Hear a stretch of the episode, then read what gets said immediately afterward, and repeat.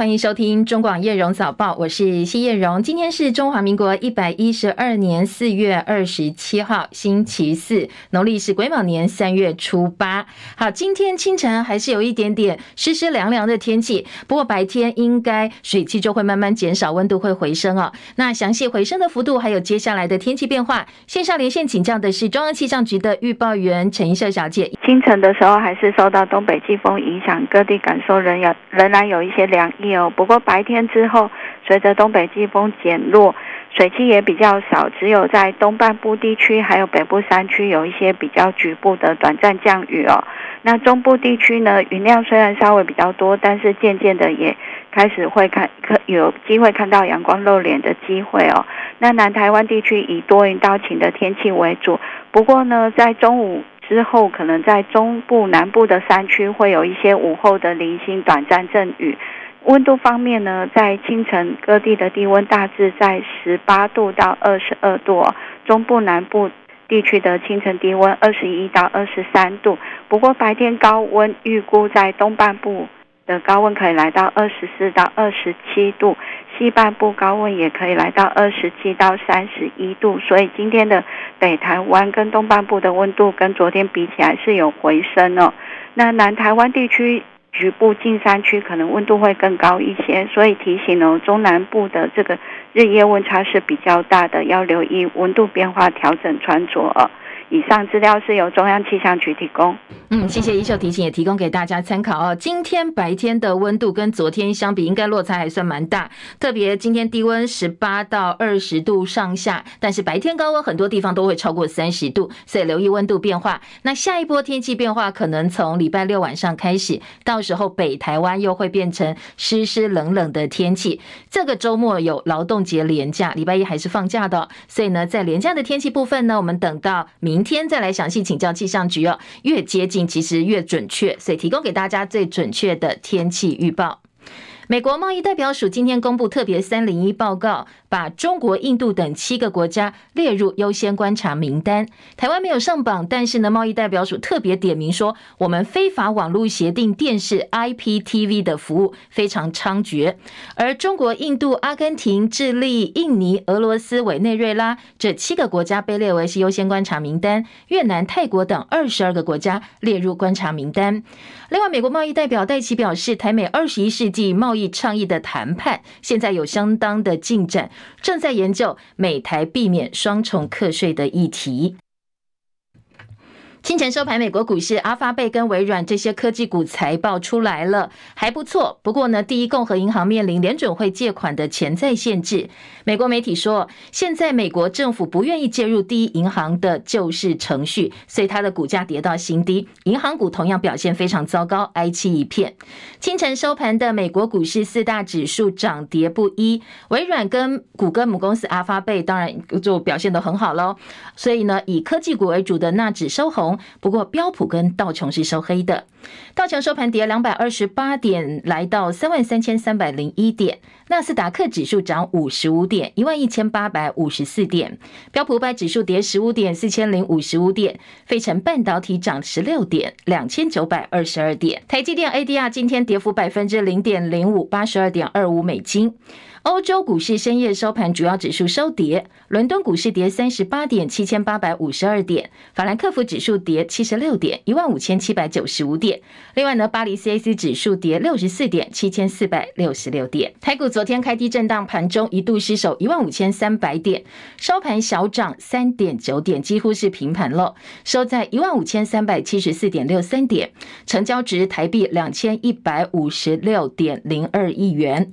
而在汇率部分呢，台币对美元以三十点七二五作收，已经连八黑了。跟前一个交易日相比，台币汇率贬值四点五分。美国总统拜登跟南韩总统尹锡悦在美国白宫宣布了重要协议，内容包括美国的新承诺，要在南韩部署美国核潜舰，用意是吓阻北韩的侵略。戚海伦的报道。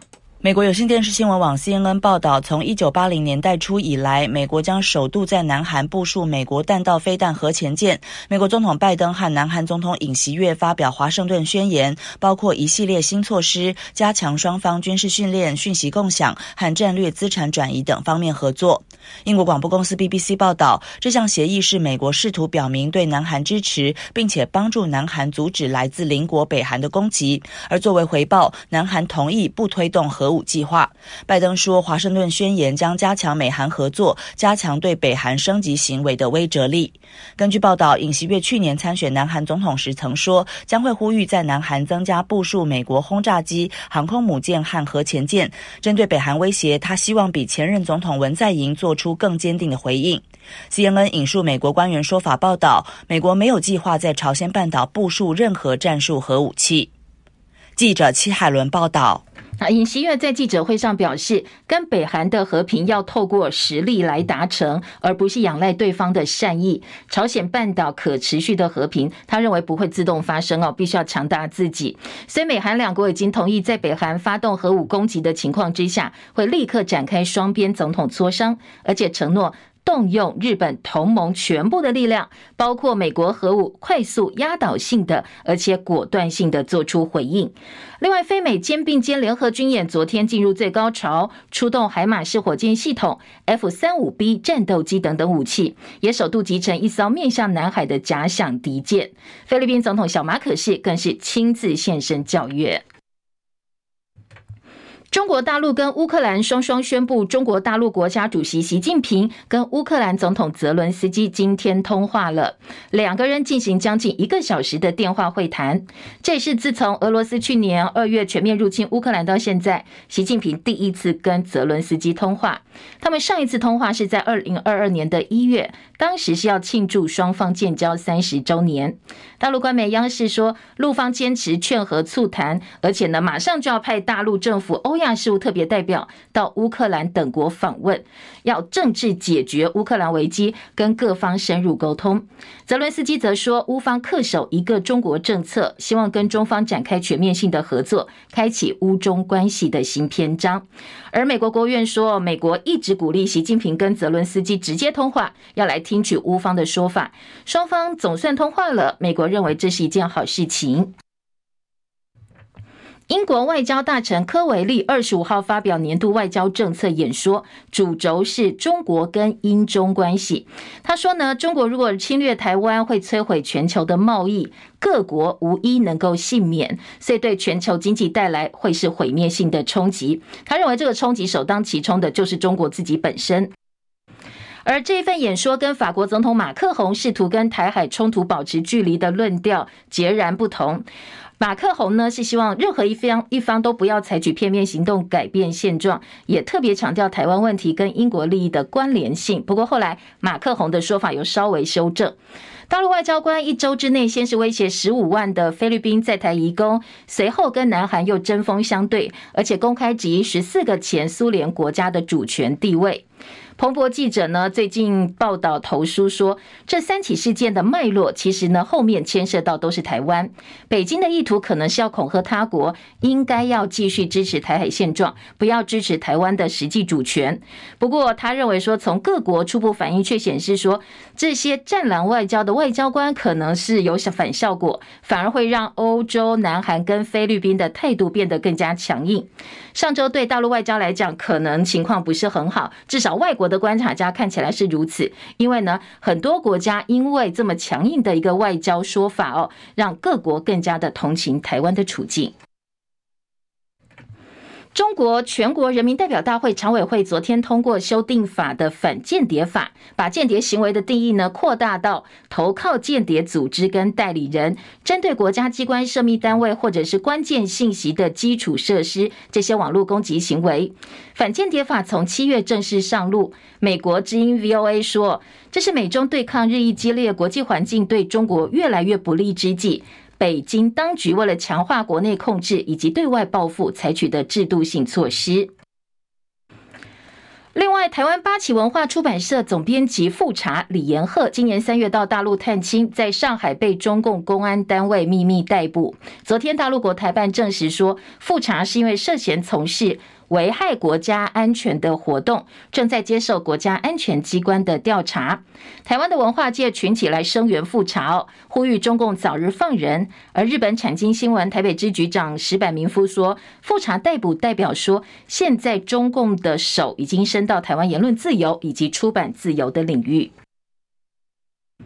此外呢，针对中共持续加大对台威胁，国安局最新报告说，现在中共除了透过对台湾发动军演之外呢，也故意挑起美国弃台的舆论，希望在台湾内部挑起美国不可信任的风向。国安局长蔡明燕说。中共可能会利用 AI 的技术对台湾实施认知作战。中国现在开始使用新的技术跟新的手法来对台湾进行认知作战。那特别中国也开发他自己的 Chat GPT，像是文心一言跟 Meet Journey 这些新的软体。那未来这些新的软体会不会应用到对台湾的一些认知的作战，还有假讯息的操作？我们正在密切的关注，并且在做动态的评估。好，另外有个说法说，现在两岸关系紧张哦，那如果真的打起来的话，到底哪个地方最危险？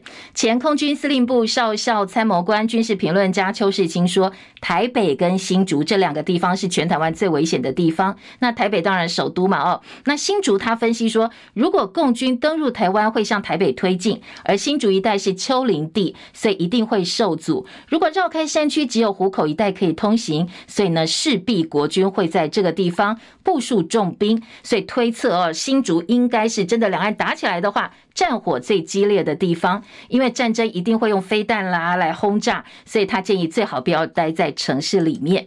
台北跟新竹真的会是两岸开战之后最危险的地方吗？昨天国安局也被问到这个状况哦，我们来听听看国安局长蔡明燕是怎么说的。呃怎么样来防止呃台海战事发生的最高的呃优先的考量是吓阻。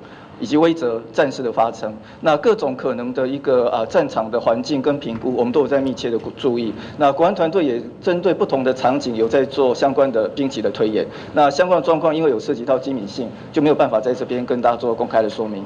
好，是机密啦，所以没有告诉你说到底是不是台北跟新竹最危险，只说呢国军通通都有在模拟当中。非常重要的汉光演习，今年呢要在五月十九号到十呃五月十五号到十九号实施电脑辅助指指挥所的演习，而七月则是实兵演练，五天四夜不间断。那今年因为两岸情势特别紧张，会全面模拟共军犯台的状况。张伯仲的报道，作技师处长林文煌少将首先提到，第一阶段以往外界惯称的。电脑兵推，电脑辅助指挥所演习于五月的十五到十九日实施，以现阶段敌军犯台各种可能的行动，以及年来共军老台军演的太阳，作为想定发展的基础，并借近年图上兵棋推演以及借近俄乌战事。运用联合战区层级模拟系统的推演平台来实施五天四夜、连续二十四小时的对抗演习。至于实兵演练，则将在两个月之后的七月二十四到二十八号间，整合万安、同心、自强和民安等全民防卫科目，分别在本岛和万里岛登场，为期同样是五天四夜，采实兵、实装和部分实弹展开对抗演练。军方也强调，这次演习重点至少包括精进战力保存、强化海上截击和护航能力、提升国土防卫作战效能，同时也会强化后勤支援措施，包括各类油弹及重要军品物资的整补、采前推部署、预制分屯方式，预先屯备在部队周边的战术位置或坚固的建物内，并开设补给补修的前置点和医疗站，期望能降低疏运和整补的风险，提高部队的持续战力。中广记者张博仲台北报道：缠讼多年南港展览馆以及龙潭购地弊案洗钱案，最高法院昨天驳回上诉，把前总统陈水扁的儿子陈志忠判刑一年，并科罚金一百五十万元，全案定验。所以呢，定验的意思代表陈志忠必须要入狱服刑了，议员的职务可能也会被解除。陈志忠昨天透过脸书说。怕等秋骨点豆用，就是他会继续勇敢的走下去。林先元的报道。最后几个议题哦，我们关心这个城市外交。哦，台湾现在是世界的焦点呐。哦，最近流行一个词叫哈台风啊。陈志忠即将解职入狱，这可能是陈志忠议员最后一次在议会质询。陈志忠在脸书回应：人生有晴天也有暴风，怕等秋骨点豆用。无论再辛苦再磨难，他都会勇敢走下去。陈志忠在脸书上说，他难过的是受到乡亲的托付，地方的建设尚未完成。他会永远跟乡亲站在一起，为高雄打拼，为台湾奋战。陈志忠是因为南港展览馆弊案、桃园龙潭购地弊案，隐匿不法所得、海外洗钱，判刑一年定谳。他即将入狱服刑，行政院也将依法解除议员职权。高雄市议会说明，等行政院函到之后，就会依法办理。而陈志忠解职之后所遗缺额，并没有递补的问题。中广记者林宪元高雄报道。好，陈志忠被判刑一年定谳之后，也是继陈水扁以及陈水扁的女婿赵建明、赵建明的爸爸赵玉柱第四位哦，扁家相关成员入狱的这个呃人员。因为台开内线交易案被判刑三年十个月定谳的赵建明，他二十一号才刚刚假释出狱。另外，在严宽恒的部分呢，昨天国民党籍前立委严宽恒被指控涉嫌把台中沙鹿区的豪宅假买卖窃占国土，还有诈领助理费的案件，台中地检署昨天依贪污治罪条例窃占等罪嫌，把严宽恒提起公诉。对此呢，严宽恒表示他绝对没有犯罪，一切是政治凌驾司法，对他个人参选进行迫害。他说，他今年三月领表参选立委，不到一个星期的时间，立刻。刻遭到台中地检署跟调查局搜索约谈，连他太太一起办，而且办的是一个这么多年前的旧案子，侦办的时间力道都非常凑巧。他说这是以司法影响他个人的选情。他说呢，自己是无罪的，会捍卫个人的清白到底。国民党立委王宏伟指控合库资产管理公司 AMC 董事长蔡建兴把合库变成自己的家族企业，还放水数十亿元给自己的员工亲戚哦，说现在公股银行变成绿营的。痉挛了。昨天尽管蔡建新已经请辞，但是王宏威说，包括财政部、经管会、合库，通通都要继续查下去。中国广播公司。前总统马英九应邀出席希腊德尔菲经济论坛，但是他的头衔被官网标注是前台湾总统，或者是改叫前台北领导者，一改再改。但是呢，都被质疑说这些说法并不是中华民国前总统，所以被矮化了。行政院长陈建仁昨天说，马英九应该要取消演讲，而陆委会主委邱太三也要马英九自己做一个决定。啊，马总统是我们啊。中华民国的前任的总统，他代表着国家的尊严还有主权啊！我想这一次啊，主办单位邀请他用不适当的名称来称呼他，那这个是对他极大的不礼貌和不尊重，是一个很大的这一个考验哈。那我希望啊，每一个人啊，看到这个主办单位对他的名称改来改去的时候，我想啊，绝大部分的人哈都会因此而取消去演讲。重要的人士呢，啊，不要被矮化。那如果他被矮化的话，那在尽所有的努力之后呢，他可能自己就要做一个决定。我想这个外交部的努力，外交部一定会对外做说明。好，马英九办公室也有回应说，马英九出席论坛的时候，已经当面向希腊总统跟论坛的创办人反映称谓问题，对方跟马英九道歉，而且说会请主办单位更正。马办表示，包括萨克拉洛普鲁以及主办单位都叫马英九是 Mr. President，就是总统先生。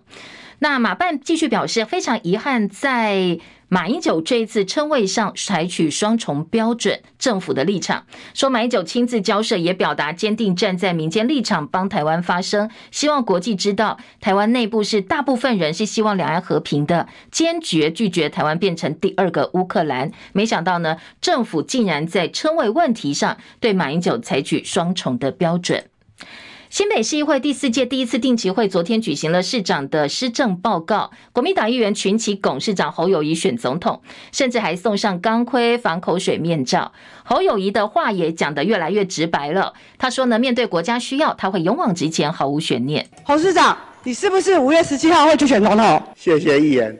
其实我没我有机会了哈，各做较大的代志哈，和行政效率更加好的啦。哦，一寡吼，啊，未解决的，可以当解决。当然希望。像某些治安吼，黑枪的问题，我来甲解决嘛。愿不愿意把你的能力、经验扩及到全国？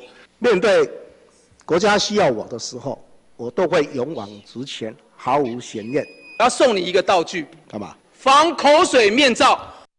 好，这是在新北市议会，红海创办人郭台铭也在争取国民党提名选总统。郭台铭在脸书说，南韩总统尹锡悦带三星电子、现代汽车这些百人的商业团到美国进行国事访问，针对科技发展、影视产业进行交流合作。相较尹锡悦访美的计划跟成果，前阵子蔡英文总统过境美国加州的时候，只有到雷根图书馆演讲，他觉得很可惜。尹锡悦访美之后，韩国影视产业就获得了 Netflix 网飞投入二十五亿美金，所以呢，柯文哲呃，这个郭台铭说，如果他当选总统，也会秉持政治服务经济，会利用访美机会带台湾的各个产业链中小企业到美国去讨论开发新的产业链，让台湾不是只有代工，希望呢在政府支持之下，经济能够转型升级。而副总统赖清德先前在演讲的时候提到，国民党的国家认同像是精神分裂。昨天晚间他在脸书发文道歉了，他对精神疾病的病友家属以及长期致力病友权利的团体道歉。他特别说明说，精神分裂这个词在二零一四年已经被卫福部证明是思觉失调症。对这些家庭来讲，跟病友来讲，应该做的是同情跟理解。规划相关的资源，帮助他们走出困境。民进党立委初选民调昨天晚间落幕，党内担心初选会影响未来的整合跟团结，所以呢，身为民进党总统参选人的党主席赖清德特别对党内同志喊话。他说呢，初选结束是团结的开始，希望大家团结共赴大选。而中常委林俊宪从台南带来绘制赖清德头像的挺台湾碰饼，所以赖清德开玩笑说：“哎，这个赖清德头像呢，可以当。”做是唐僧肉，大家多吃哦，吃下去可以强身健体、长命百岁。好，另外国内的新闻重点，经过一千两百天新冠疫情之后，指挥中心来到最终站，最后一站了。下午两点钟要开指挥中心中场记者会，就是最后一场记者会，会后会正式解编退场。另外，第七十六届世界卫生大会 （WHA） 在瑞士日内瓦举行，今年会有薛瑞元带队前往。不过，薛瑞元说，现在我们还没有收到邀请函，还在努力当中。好，新冠疫情走到了终站，但是流感疫情还没有结束哦。疾管署公布，国内上周新增二十四例流感并发重症病例，还有三例死亡病例。疾管署发言人罗一军说，流感通常是在每年的四月脱离流行期，但是今年比较反常，可能会一直持续到五月底左右。新冠肺炎五月开始就要调整为第四类传染病，今年的国中教育会考五月二十号、二十一号举行，这也是解封之后第一场的大型考试。所以教育部昨天告诉大家，今年的规定，国中会考才自主戴口罩，可以戴可以不要戴，但是呢。家长终于可以陪考了，陪考的部分是开放的，而且会取消筛检阳性以及中重症考生应试资格的限制。白话一点讲，你如果确诊，还是可以去考场参加考试。如果呢，你觉得，哎，我确诊，但是我自己想要调整一下，需要备用考场或医疗场所应试，你也可以跟考区的事务委员会去提出申请。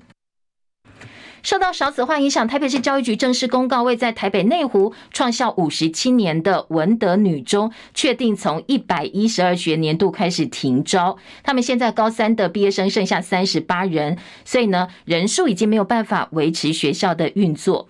好，文德停招之后，也是继中心高中、丽仁高中、东方工商以及芳济中学之后，台北市第五所宣布退场的学校。联华食品彰化厂七人十五轻重伤的重大火警意外，两位到院前已经欧卡的重伤者，经过抢救之后恢复了生命迹象，不过还陷入深度昏迷。现在院方希望继续积极治疗，让病情更加稳定。彰化地检署部分持续侦办，而且进行火场的复勘。现在遗体相验部分已经完成了，接下来呢，护律会陆陆续续约谈厂区的人员，还有高阶主管，要来厘清整个火警的相关责任跟真正的原因。台湾篮坛痛失英才，过去在 SBL 篮篮球联赛效力米迪亚、金陵、金九、台英等队，而且呢，第十季 SBL 明星赛曾经拿下三分球大赛冠军的王南贵，昨天在国道发生交通意外过世，享年只有三十九岁。张国伟独自创办的星宇航空，在华航跟长荣两大国航当中强势竞争，现在呢看起来越来越厉害了。昨天，呃，星宇呢是从桃园国际机场直飞洛杉矶国际机场的航班，由他们的董事长张国伟亲自直飞，在洛杉矶当地时间二十六号十点五十四分完美落地。电动车的车迷福音来了，鸿海推出售价大概一百万日币（台币二十三万元）的电动车款产品。鸿海的策略长关润说。这个产品呢，现在红海计划销售，呃，大概估算一下哦，应该是低于一万块美金，台币三十点四万元的电动车，不排除也要在台湾卖哦，在台湾上市。换句话说，花三十点四万，可能你就可以买到一部电动车了。当然，这是红海目前的规划跟呃相关的计划，还没有正式的公布。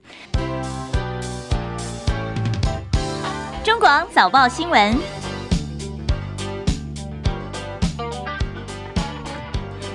提到今天早报的新闻重点，呃，头版的焦点部分呢，今天的联合报跟中国时报的头版头条。都是大陆国家主席习近平跟乌克兰总统泽伦斯基的热线，说要劝和促谈俄乌。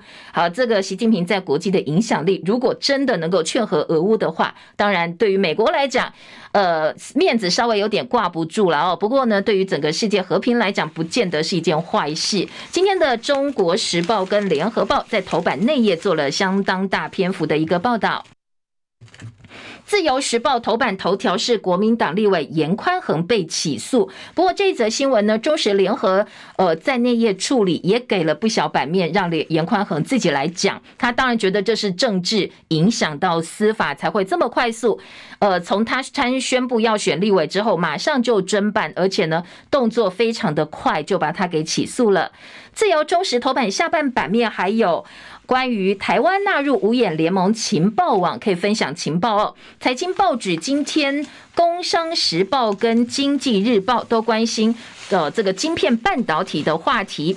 像今天的《工商时报》的头版头条就是联电的车用晶片现在蓄势待发，而《经济日报》的重点放在台积电，说呢台积拿下本田车用大单。当然，两个报纸。切的点不一样，不过关心的通通都是车用的晶片问题。再回头来关心刚才提到头版几个重点呢，还有哪些不同的角度报道？先来关心习泽这个通话，习近平跟泽伦斯基通话哦。今天联合报说，习近平跟泽伦斯基通话，这是俄乌战争之后第一次，大陆还会派代表访问乌克兰劝和促谈。而今天的联合报几个点说，习近平说对话谈判是走出战争唯一的出路，泽伦斯基认为和和习近平进行了一场有意义的电话会谈。中国时报说，劝和促谈，习近平跟泽伦斯基已经通话了，正式通上话。习近平强调会派特使到基辅商讨政治解决方案。泽伦斯基重申恪守一个中国政策。那今天的早报当然两个报纸都是分别有习近平跟泽伦斯基的照片。习近平说要共寻欧洲长治久安之道，而泽伦斯基派新任的驻华大使到中国大陆。俄国讽刺乌克兰是华府的傀儡。俄罗斯外交部发言人沙卡洛娃昨天表示，俄罗斯注意到中方愿意为促谈付出努力，不过基辅显然不接受任何的政治解决乌克兰危机的合理倡议，缺乏现实性的要求定为谈判前提。他还批评说，呃，这个乌克兰是被华府控制的傀儡，不可能接受，不太可能接受任何和平的呼声。所以，俄罗斯目前初步给的回应呢，其实并不是。非常的嗯，这个友善呢，或者是非常的善意。今天在两个报纸都有点到。除了俄乌之间的关系之外呢，今天的联合报头版下半版面告诉你的是两岸之间的和平。好，今天切点是孤安会谈三十年。联合报头版下半版面告诉你说，李大为表示，两岸沟通停滞只会猜忌跟误判。孤安会谈三十年，海基会呼吁不要。带政治前提，要用新的思维来看目前的两岸关系。国台办则说，对话取代对抗，彰显九二共识。好，这是联合报的标题。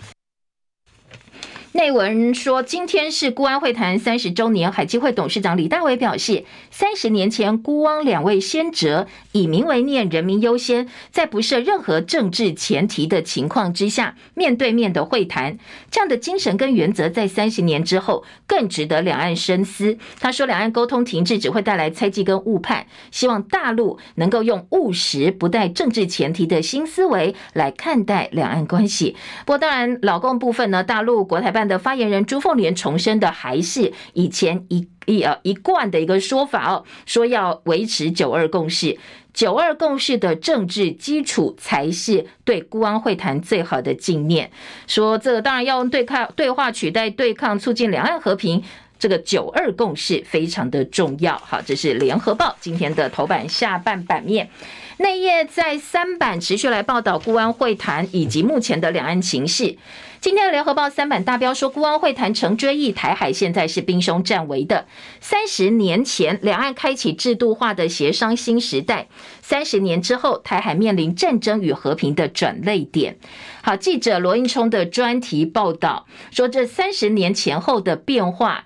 呃，身为这个海基会的前副董事长兼秘书长邱庆邱敬义说：“我们这么努力促成了辜汪会谈，让两岸关系从对抗走向和解。没想到走了三十年之后，我们又绕回去了。台湾民众再度面临战争恐惧，说为什么执政党不能够让人民安生呢？”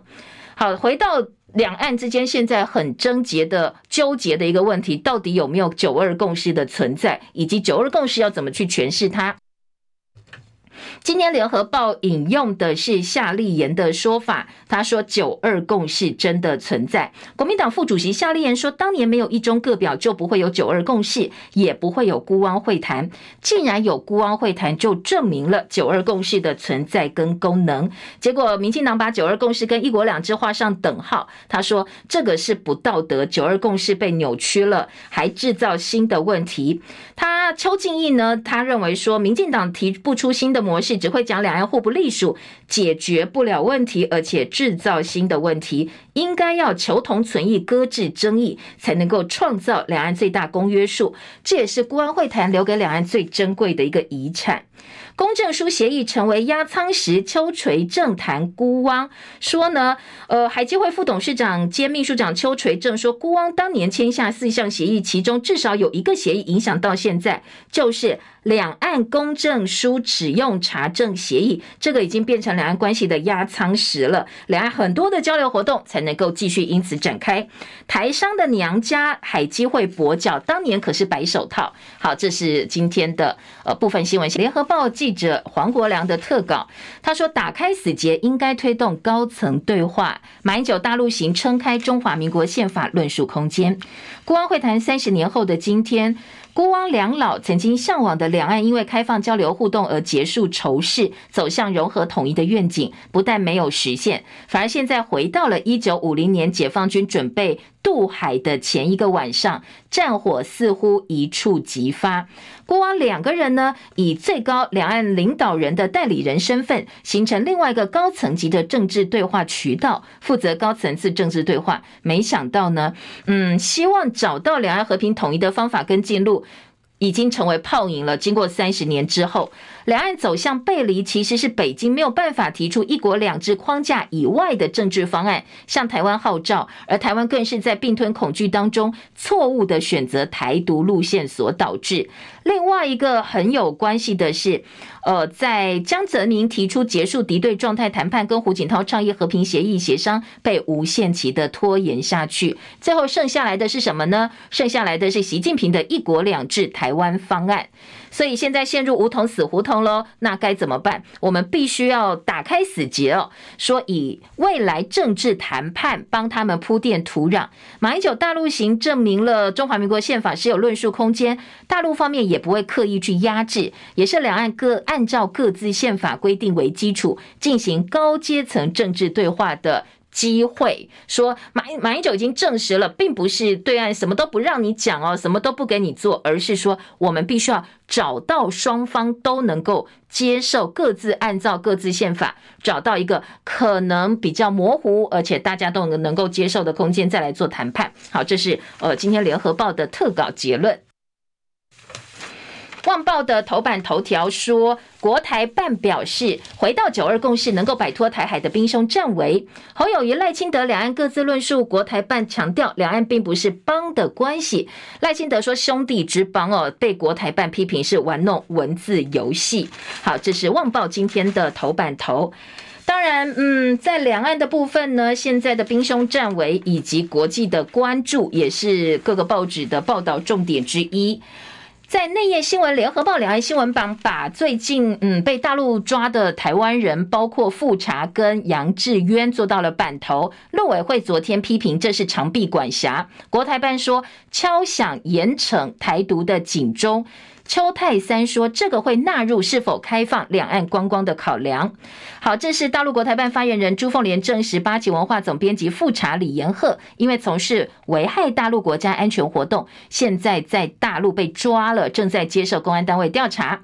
还有台湾民族党的副主席杨志渊在大陆也被捕。朱凤莲说：“这个我们就是要严惩台独分裂势力哦。”但是两起事件，陆委会主委邱泰三昨天表示，说中国大陆的政治迫害已经不限在境内，现在开始对台湾进行长臂管辖了。政府没有禁止国人到大陆自由行，但是必须要提醒国人，大陆并不是民主法治国家。这两个 case 将会被纳进看看哦。接下来要不要开放两岸观光？李延鹤被捕，另外一个担忧是会不会造成文化界的寒蝉效应，就是大家都很担心，所以呢，呃，就不敢写、不敢讲哦，很怕到时候到中国大陆会遭到其他的这个呃对待和呃司法部分的一个对待了哦。好，讲到两岸观光，《醒报》今天头版头是陆客到金马可不可以开放陆客到金马去玩呢？邱太三昨天被国民党立委呃陈玉珍说根本搞不清楚现在的状况，因为呢。中国大陆限制自由呃客或者是组团到台湾来玩，所以国民党立委陈玉珍昨天问的问题是。其实，呃，老共只限制陆客到台湾本岛，那你为了要促进观光嘛，哦，为什么不开放陆客到金马、澎湖去玩呢？邱泰山说是因为对岸限制，对岸不让他们来。那陈玉珍说没有，根本不是这样哦，你资讯错误了。你身为陆委会主委呢，竟然还搞不清楚状况，说现在只是限制到本岛，并没有限制到金马游。邱泰山改口说：“呃，我们要双方坐下来谈呐、啊，但老公又不跟我们谈，所以今天呢，《醒报》就说这个是呃，邱泰山搞不清楚状况。不过回到刚才《联合报》报道复查跟杨志渊被捕的这个消息，邱泰山的立场呢，目前显然就说，呃，这些 case 呢，这些我们国人被抓，都会一并纳入两岸接下来是不是要开放观光的考量重点。”大陆部分呢，现在特别强调，他们是进行贸易调查，一切都是正当合理的处置。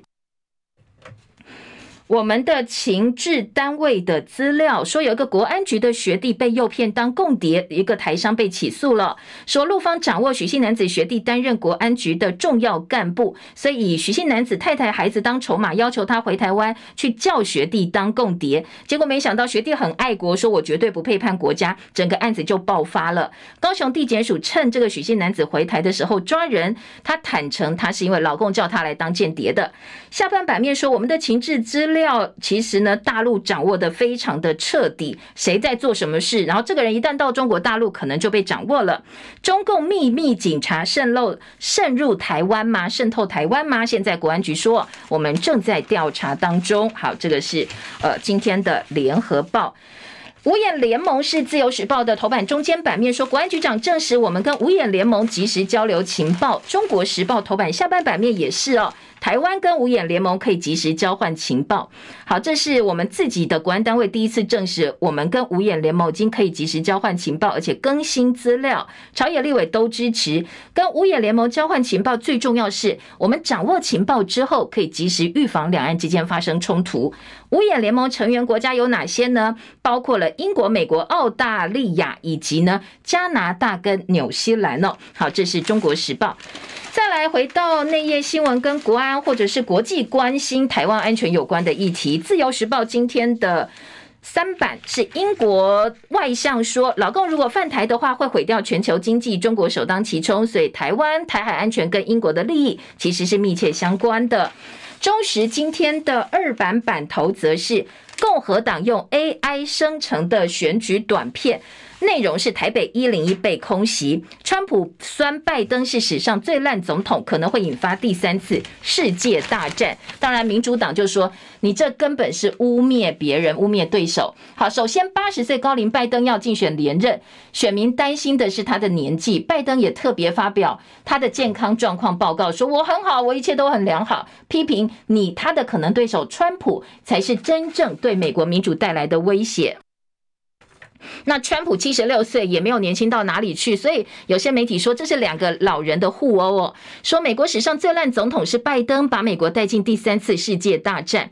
共和党分享了一支 AI 生成的影片，其中模拟共军轰炸台北一零一的画面引起热烈讨论。好，三十秒的广告是好几张照片。拜登跟贺锦丽宣布再次竞选二零二四，非常的欢乐。接下来又说，美国史上最软弱总统再度当选的话，全世界会发生什么事情呢？你就看到台湾被共军攻击了，然后一零一被炸，然后金融系统破坏，五百多间银行倒闭，非法移民涌进美国，大都市的犯罪率提高等等。好，这些通通都是 AI 生成的画面，所以民主党也反击了，说这广告太糟糕了，说你不可能去反驳拜登执政成。成果只好用这些编造图片的方式来抹黑他哦。当然，里面我们最有共鸣的是一零一啦，看到一零一被炸就呃开始关注这到底是什么东西。这是今天的中时二版的版头大标，还有下半版面是比照北约美韩涉核咨询小组，英国外长说台海发生战争的话将是人类的悲剧。波顿访问台湾，对大陆鹰派大将，这是美国白宫前国家安全顾问在台湾哦。那接下来呢，他会拜会我们的国安局，司法焦点哦，前。罪被判刑一年，陈志忠这个扁家女婿呃扁家的儿子陈志忠确定入狱解职，说扁家女婿赵建明才刚刚假释。中时头版下半版面，而自由时报头版头就是豪宅严宽恒，因为豪宅案哦，还有被指 A 助理费贪污罪提起公诉，检方认定杀戮豪宅窃占国有地，而且假交易。严宽恒否认犯罪，中检叫他坦然面对司法。自由今天二版的版头，整个版面呢，上半版说，其实检方掌握严宽恒贪污证据项目很清楚，账目很清楚。那说涉嫌虚报助理费，呃，林静怡这个台中的民进党可能的这个第二选区立委，现在立委嘛，当然也接下来会是严宽恒的再度竞选的对象。他说不必归咎跟选举有关系。联合报的。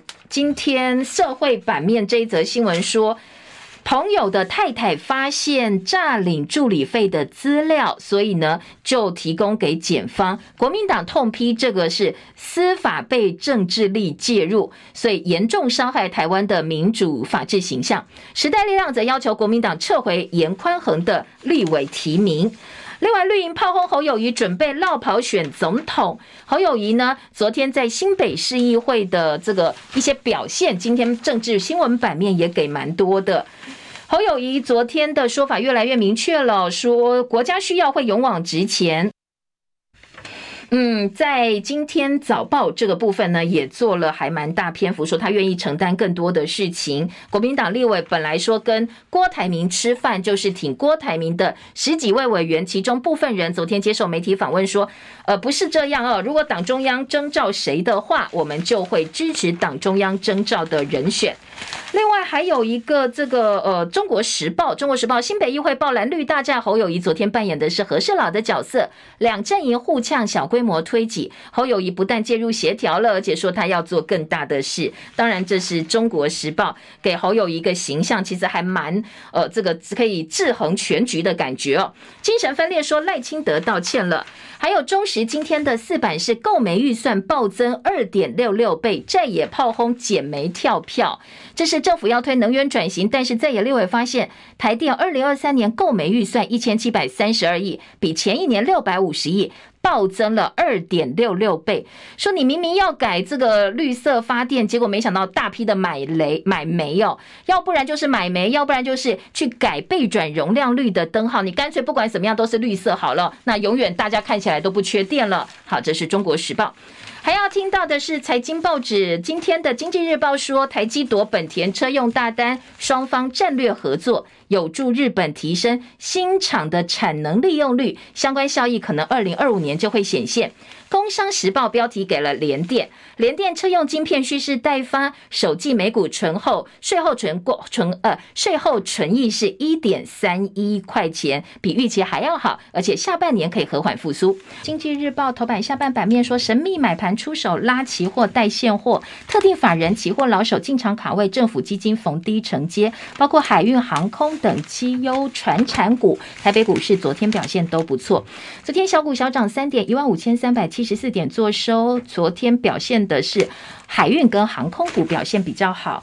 在呃今天的《工商时报》下半版面还有说，热钱落跑，台币汇价连八贬。昨天外资还在汇哦，持续汇出超过八亿美元的影响。昨天收盘价三十点七二五，写下超过一个半月来的新低。人民币兑换美元贬破六点九块大关，以及两岸的贸易角力，陆委会说，我们确实不希望终止 ECFA。美国财政部研议台美避免双重课税。今天的经济日报则说，戴琪表示台美贸易倡议有进展，双方对目前的进度都非常的鼓舞。当然也提到了避免双重课税。行政院说，希望上半年能够签 BTA。经济日报编栏重点：金融业加码台股三月大买一百八十四亿元。联电看产业复苏比预期还要慢。两岸旅游团客解禁，现在瞧不拢。长荣航欧美航线天天都很旺。美国第一共和银行现在资产大兜售。工商时报的编栏重点说，打炒房反而把房价区域的新高价的房价给炒出来了。打就代表打炒房失败了哦。AI 伺服器打败空头台链乐，股王股后领军台股逆转胜。卫福部长薛瑞元说，长照基金可能会出现赤字。沪美经济叶伦说要提高债线，这个是工商时报的编栏重点。好，喜欢的话在早报内页有更多详细的报道，可能要大家去找来翻来看一看哦。中国时报今天的二版版头反对保绿总队，卢秀燕，台中市长卢秀燕说，担心会影响到治安。好，什么叫做保绿总队？就是把军警变成一家。昨天、前天这几天都在呃报道，告诉你说，我们因为现在兵源不足嘛，哦，可能会把警察部分人力呢来当做保护基础设施的军力使用，等于是类军人了。今天的中国时报有台中市长卢秀燕的看法，说现在要把保二总队变成第二陆军是破坏体制的方式，扩军会变成保绿总队。卢秀燕也反对，他说会影响到治安工作。台北市长蒋万安说，台北市警察是维护治安最首要的工作，打击犯罪、打击诈欺才是警察最重要的任务。另外，《中国时报》还说，蓝营怀疑调查局的火警不单纯，有史为鉴，太监烧库房灭证盗宝。那但是国安局长说，哎，我们到目前查了查哦，没有任何。刻意放火的迹象，好，这个是今天的《中国时报》。另外再来听到的是，还有一个 case 呢，要提供给大家。记不记得？嗯，曾经担任国民党副秘书长、救国团主任的李中贵，他早年是政坛的女强人。他的先生已故的先生是前司法院长施启扬，两个人没有小孩。那李中贵近年患了失智症，健康亮红灯，自己创办的基金会现在说被秘书、被丈夫的随扈亲信把持，把所有财产都转到他们的名下。所以现在李中贵数千万股票、房子。是，通通都没了，户头也没钱哦，所以资产被掏空。今天呢，在部分家人知道之后，跟法院申请要，呃，监护宣告获准，也对这些去，嗯，可能有点掏空、侵占他财产的人呢，提出了司法的告诉。好，再来，呃，军工教的薪水绑桩绑选举吗？立委说，每次都是大选才调薪，应该要制度化，否则就很容易变成执政党的支票了。选举选举的一个绑桩的支票，安全准备金至少一点零一个月，明年的健保可能不会再调整这个费率了。还有再来听到今天在呃国际上另外一个话题，我们来给大家听听看哦。说日本首相岸田文雄之前不是被呃男子持爆裂物袭击吗？当时的国家公安委员长谷公一在吃鳗鱼饭，他昨天在日本说，我知道这件事，但是我继续把鳗鱼饭吃完了，就被民众炮轰说啊，那你这样子到底有没有危机意识？他觉得他理直气壮，他说怎么样，该吃的饭还是要吃啊。那而且鳗鱼饭是我们地方的特产，所以要好好支持。所以这个话题呢，到底呃做的对不对，在日本国内引起很多的讨论呢？我们也提供给大家参考。好，我们时间到了，谢谢大家，祝福你美好身心，明天再见喽，拜拜。